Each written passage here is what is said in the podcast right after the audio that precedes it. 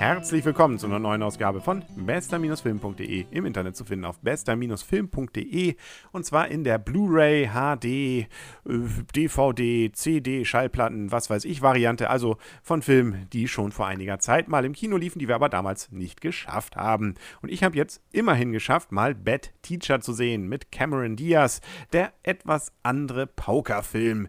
Also, dass es in der Schule lustig zugeht, das äh, kennen wir Deutschen ja spätestens eben seit den 70er Jahren und 60er mit Theo Ling, die Paukerfilme, wo man sich noch heute fragt, warum ist da auch nur ein gesunder Mensch in diese Filme reingegangen. Aber äh, ich erinnere mich auch, dass ich sie als Kind irgendwie ganz witzig fand egal. Ich bin kein Kind mehr, also kann ich jetzt über Bad Teacher reden. Das ist die doch etwas bösere Variante des Lehrers. Also da ist nichts mit mehr mit äh, Dr. Specht und äh, wir sind hier der Buddy von allen und äh, helfen allen bei allem. Nö, ganz im Gegenteil, hier wird gegeneinander gekämpft und insbesondere auch Drogen genommen. Und äh, ja, sagen wir mal so, die Jugend kommt auch nicht so gut dabei weg. Cameron Diaz spielt hier also eine Lehrerin, die eigentlich den Lehrerberuf an den Nagel gehängt hat. Nach einem Jahr, äh, blöderweise, kommt ihr allerdings ihr Verlobter auf die Schliche, dass sie eigentlich nur nach ihrem, seinem Geld aus ist. Äh, und äh, da muss sie dann doch wieder in die Schule gehen. Insbesondere auch, weil sie ganz gern ihre Brüste vergrößern will. Und so eine Brust-OP, die kostet Geld. Also, wie gesagt, arbeiten gehen und dann auch noch möglichst bei dieser Arbeit vielleicht den einen oder anderen Lehrer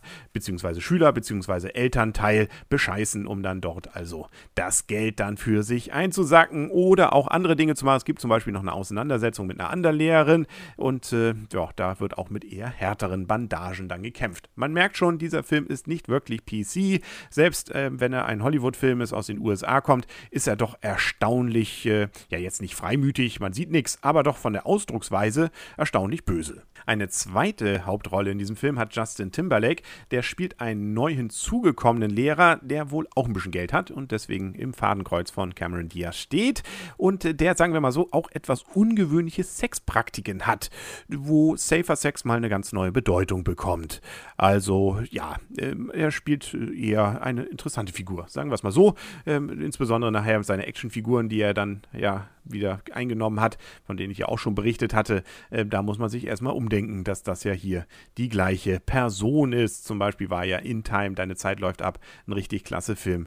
Oder auch bei The Social Network hat er ja auch eine kleine Rolle gehabt. Zum Glück verfällt dieser Film nicht dem Zwang, irgendwie dann so eine vom Saulus zum Paulus Veränderung der Lehrerin dann hier zu zelebrieren. Zwar an einigen Stellen läuft auf, dass man merkt, naja, sie ist ja doch auch irgendwie cool und kann den Kindern dann auch was bringen und geben, was andere vielleicht, äh, die eher konservativ unterrichten, nicht können. Aber äh, das ist nur so an ein, zwei Stellen. Äh, sie ist ansonsten auch ähm, am Ende noch, sagen wir mal so, schon ein bisschen anders obwohl so eine kleine Liebesgeschichte muss dann doch sein. Also ja, naja, es ist eben doch Hollywood. Da kann man eben nicht alles haben. Und insbesondere kann man auch nicht haben, dass das Ganze jetzt wirklich realistisch ist. Ja, das sowieso nicht. Aber es wirkt aber doch an einigen Stellen einfach wie eine Aneinanderreihung von ja, Slapsticks, die auch nicht so richtig viel miteinander zu tun haben und die teilweise auch einfach sehr, sehr gewollt sind. Also äh, teilweise auch wirklich sehr zotenhaft, aber eben auch wirklich, ja, da wo man sagt, ja, klar, das, natürlich, den Witz wollten sie jetzt unbedingt machen, aber er wird jetzt nicht witzig, weil ich ja schon vor zwei Minuten dachte, dass dieser Witz jetzt kommt. Ja, gut. Aber ich fühlte mich durchaus unterhalten. Also auch hier wieder kein Film für die Ewigkeit, aber äh, nett. Also so nette, eben, was weiß ich jetzt, 6,5 Punkte würde ich mal sagen. Das äh, trifft es durchaus. Ich habe es zusammen auch mit meiner Frau gesehen. Die hat an vielen Stellen nett gelacht. Also auch der scheint es gefallen zu haben. Sprich also, so richtig falsch machen kann man dabei nichts. Ich kenne auch Leute, die fanden ihn sogar richtig klasse.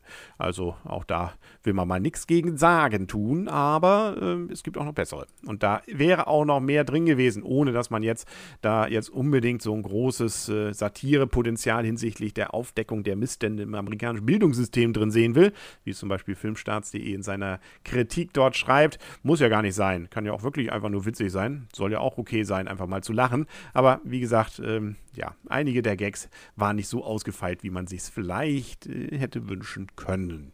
Aber gut. Wenn Sie sich jetzt wünschen, dass demnächst wieder eine neue Folge erscheint, äh, dann gehen Sie doch einfach regelmäßig auf bester-film.de. Im Internet zu finden auf bester-film.de. Da gibt es den Podcast sowohl für aktuelle Kinofilme als auch eben für Konserven von Filmen, die wir dann immer noch mal nachholen wollten. Wie dieser hier. Dann sagt bis zum nächsten Mal. Auf Wiedersehen und auf Wiederhören. Henry Krasemann und tschüss.